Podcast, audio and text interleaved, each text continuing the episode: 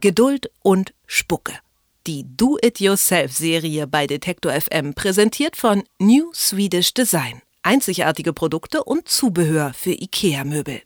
Altpapiersammlung, Kleiderablage oder Spielplatz unzähliger Stifte. Der Schreibtisch ist multifunktional einsetzbar. Das Problem dabei, zwischen all dem Chaos können die meisten an ihm gar nicht richtig arbeiten. Aber wieso auch aufräumen? Schließlich heißt es ja, dass nur das Genie das Chaos beherrscht. Warum es trotzdem wichtig ist, dass der Schreibtisch aufgeräumt ist und wie ich das überhaupt schaffe, darüber spreche ich mit meiner Kollegin Marie-Christine Landes in unserer Do-It-Yourself-Reihe Geduld und Spucke. Hallo Marie. Hallo Conny. Wir haben vorhin ja schon mal kurz darüber gesprochen, unsere Schreibtische zu Hause sind alles aber nicht besonders ordentlich. Aber reicht es nicht prinzipiell, wenn ich alles finde, was ich brauche? Also ich würde dir total zustimmen. Das Problem ist aber, ich habe einen wirklich tollen großen Schreibtisch und ich arbeite einfach nie dran. Ich gehe lieber in die Küche oder sitze auf dem Sofa, weil auf meinem Schreibtisch ist einfach kein Platz. Und Ordnung auf dem Schreibtisch ist eigentlich wirklich wichtig, wie mir Ordnungscoach Kerstin Weigelt erzählt hat.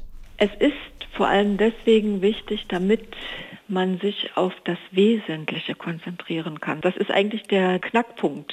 Wenn ich zu viele Dinge auf meinem Arbeitsplatz habe, dann werde ich abgelenkt dann äh, sehe ich zu viele Dinge in meinem Blickfeld, das muss ich noch machen, das muss ich noch machen, den muss ich noch anrufen, diese und jene Sache habe ich vergessen. Das bedeutet eine ganz, ganz klare Ablenkung. Ich bin nicht mehr konzentriert auf meine eigentliche Aufgabe und ja, damit ist eigentlich dann schon das Chaos vorprogrammiert. Dann müssen wir also alle unseren inneren Schweinehund überwinden und aufräumen. Aber gut, wie fange ich das denn an? Ja, da hat mir Kerstin Weigert auch einige Tipps verraten, die gar nicht so schwer sind. Also der erste Schritt wäre so erstmal alles runter. Erstmal kommt das ganz, ganz große Chaos. Ich schmeiße alles runter vom Tisch, räume erstmal den Arbeitsplatz generell auf, also mache ihn sauber, setze mich dann an meinen Schreibtisch und genieße das Gefühl, wie es ist, einen leeren, aufgeräumten Arbeitsplatz vor mir zu haben. Ich muss das erstmal empfinden. Ich muss erstmal das Gefühl haben, jawohl, es wäre schön für mich, an einem aufgeräumten Arbeitsplatz zu sitzen. Ne? Wenn ich also dieses Gefühl vorher nicht entwickelt habe, wird man immer wieder Unordnung Ordnung haben. Und der erste Schritt ist ja bekanntlich immer der schwerste und danach ist eigentlich alles ganz einfach. Ich sortiere einfach meine Arbeitsmittel, also Stifte, Papiere, Computerzubehör und ich stelle mir dabei immer die Frage, was benutze ich wirklich jeden Tag? Und das darf auf dem Tisch stehen und den Rest, den packe ich ordentlich weg. In Kästen, in Körbe oder ins Regal nebenan. Und die Faustregel von Kerstin Weigert ist da einfach, je seltener ich etwas brauche, desto weiter kann es auch vom Schreibtisch weg sein. Gut, das bekomme ich soweit noch alles hin, aber das wirklich große Problem ist ja das ganze Papier. Papier, das sich auf dem Schreibtisch mittlerweile so hübsch stapelt. Ja, das stimmt. Auch ich habe ganz viele geordnete Papierstapel auf dem Tisch liegen, aber auch die wird man mit Kerstin Weigels Tipps los. Es gibt da so ein ganz, ganz tolles Zitat von Kurt Tucholsky. Die Basis einer gesunden Ordnung ist ein großer Papierkorb. Also dieses Zitat, das zeigt schon, dass das Thema Unordnung nicht erst heute aktuell ist. So, und wenn ich jetzt diesen Papierkorb neben mir habe, meine Arbeitsberge vor mir habe, beginne ich jetzt aus oder vorzusortieren. Und die Dinge, die ich also, wo ich jetzt das Gefühl habe, okay, das ist Werbung, das sind irgendwelche Kopien, die mir mal irgendein Kollege zur Kenntnis gegeben hat, brauche ich eigentlich gar nicht gleich weg damit ab in den Papierkorb. Und alles, was dann übrig bleibt, das wird thematisch sortiert. Da suche ich mir Begriffe wie Finanzen, Versicherung, Hobbys und auch Ideen. Danach sortiere ich die übrigen Papiere und hefte alles ab. Aber weißt du, was mein Problem ist? Du kannst dann aufräumen, wie du willst, und nach ein paar Wochen sieht der Schreibtisch ganz genauso aus? Ja, exakt so ist es. Wenn ich einmal den Ordnungsanfall habe, ist alles super ordentlich. Ich hefte auch alles ab. Aber es bleibt einfach nie so, wie es ist. Und dafür gibt es keinen Trick?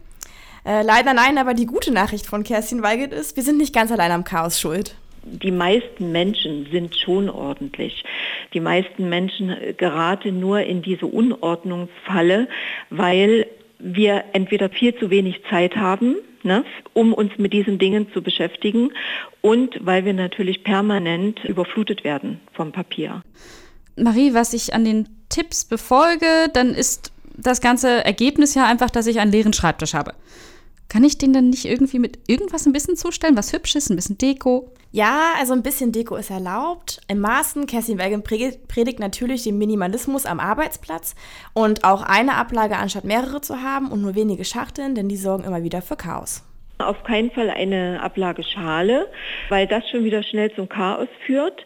Lieber einen Stifteköcher. Man muss sich da jetzt nicht unbedingt im Schreibwarenladen dazu etwas kaufen. Man kann da auch wirklich ein schönes, angenehmes Gefäß nehmen.